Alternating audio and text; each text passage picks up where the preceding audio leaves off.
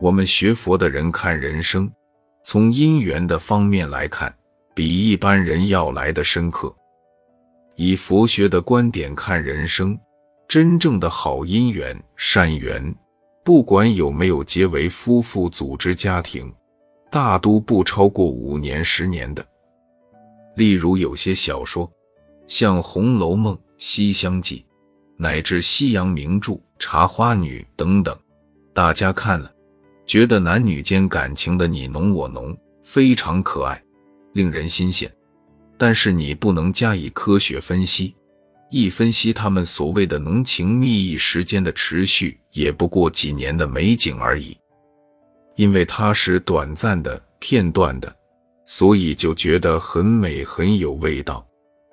人人都希望维持这种诗情画意般的感情几十年，甚至永远。这是不可能，绝对不可能的。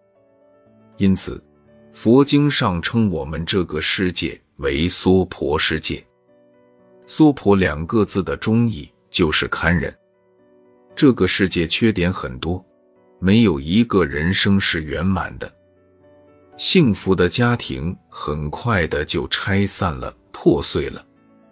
失望和痛苦忍不了，还是要能忍。还是要接受有娑婆世界的道理。我们再两把范围缩小来讲，谈谈杭州西湖的故事。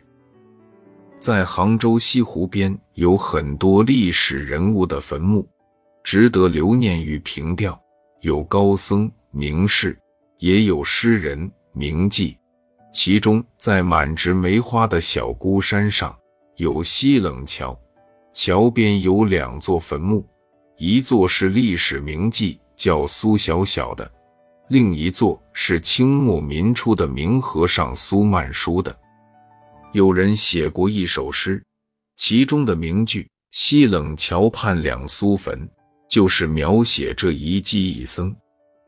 当然，坟墓没有什么了不起，可是在中国历史的文学中，“西冷桥畔两苏坟”。